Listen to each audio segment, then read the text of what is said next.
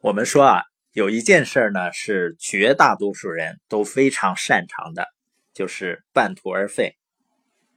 比如说学英语啊、减肥啊、存钱啊、投资啊、看书啊。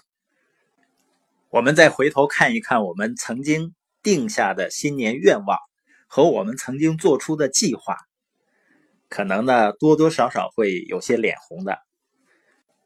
那为什么别人？能够把一件事情做得有始有终呢？当我这个生意做得还不错的时候呢，我记得呢，我姨就曾经说过，广辉这孩子啊，做事儿就是有毅力，能够坚持。那谁谁谁不行？但是我想不对呀，那谁谁谁当年在追女朋友的时候，是历经挫败，热情不减。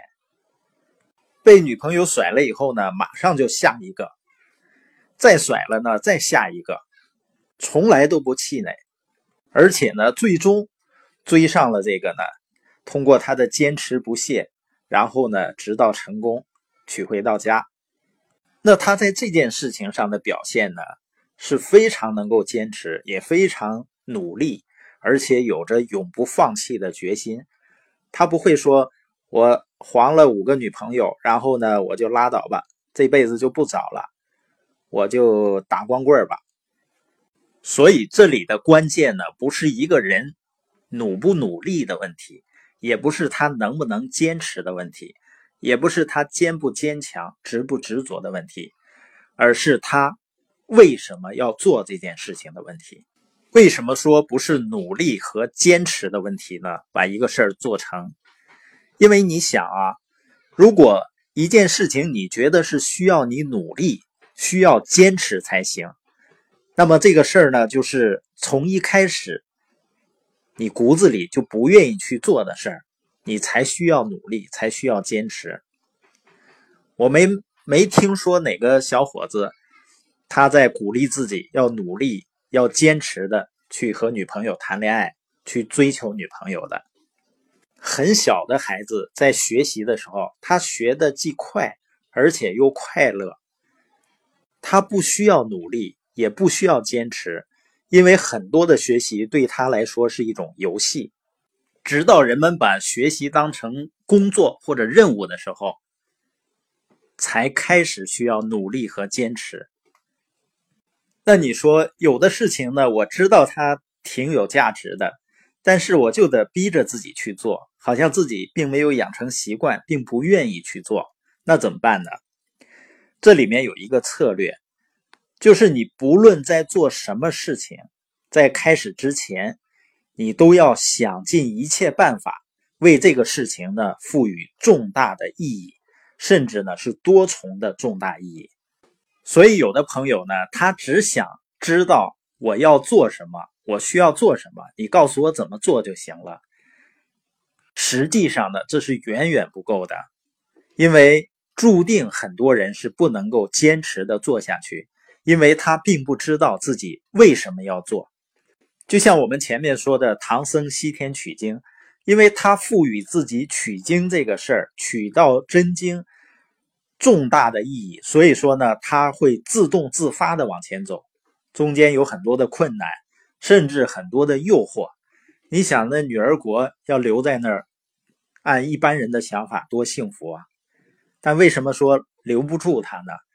就是因为他有了使命感，他赋予自己做这件事情重大的意义，超越其他的一切。像我们这个播音也是一样啊！我知道很多人呢，在我们的读书群里啊，他并没有听。我想我的朋友呢，他在群里没有听，他为什么还待在那儿呢？他就要看一看你能够热乎几天，能够坚持多长时间，这样每天去播音。因为我们到现在呢，已经两百多天了，一天没有落，从开始的时候到现在。也有的朋友说呢，这个汪老师不财务自由了吗？那还每天那么努力的播音，还得坚持每天去努力。实际上，如果这件事儿呢是我不喜欢去做的，而且呢意义也不是很大的话，我确实是很难坚持，很难去努力的，因为我想明白了做这件事情的价值和意义在哪儿。那我会在年会谈到我们这个越想听书友会的愿景的时候，会谈到，比如其中的一个价值呢，它能促进我自己成长啊。因为一个人学习最好的方式，是你要想着把你学到的东西讲出去。所以做这个事情本身对于我来说就能够带来巨大的收获。同时呢，不仅自己能够成长。还能够带动一大批的朋友，大家一起来提升，一起来更新自己的概念，更新自己的思维。那最重要的是什么呢？我是希望这个平台呢，最终变成书友们共有的平台，它不是某一个人的平台。那大家在学习成长的过程中，不仅能够收获成长，而且呢，随着平台流量的不断的。扩大还能够获得经济上的回报，那我们还会有更多的力量去支持呢山区的儿童营养厨房。所以，当想到这些意义和价值的时候，那在做播音的时候就会高度兴奋，注意力呢也会非常集中，也会有非常多的灵感。所以说叫一念一世界。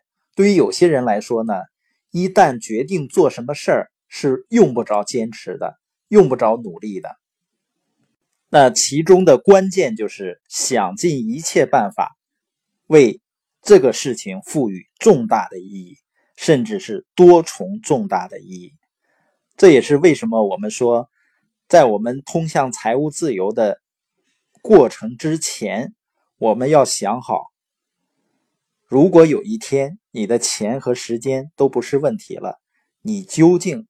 想要做哪些事情，究竟要过什么样的生活，实际上也是为我们财务自由的旅程去寻找意义和寻找价值。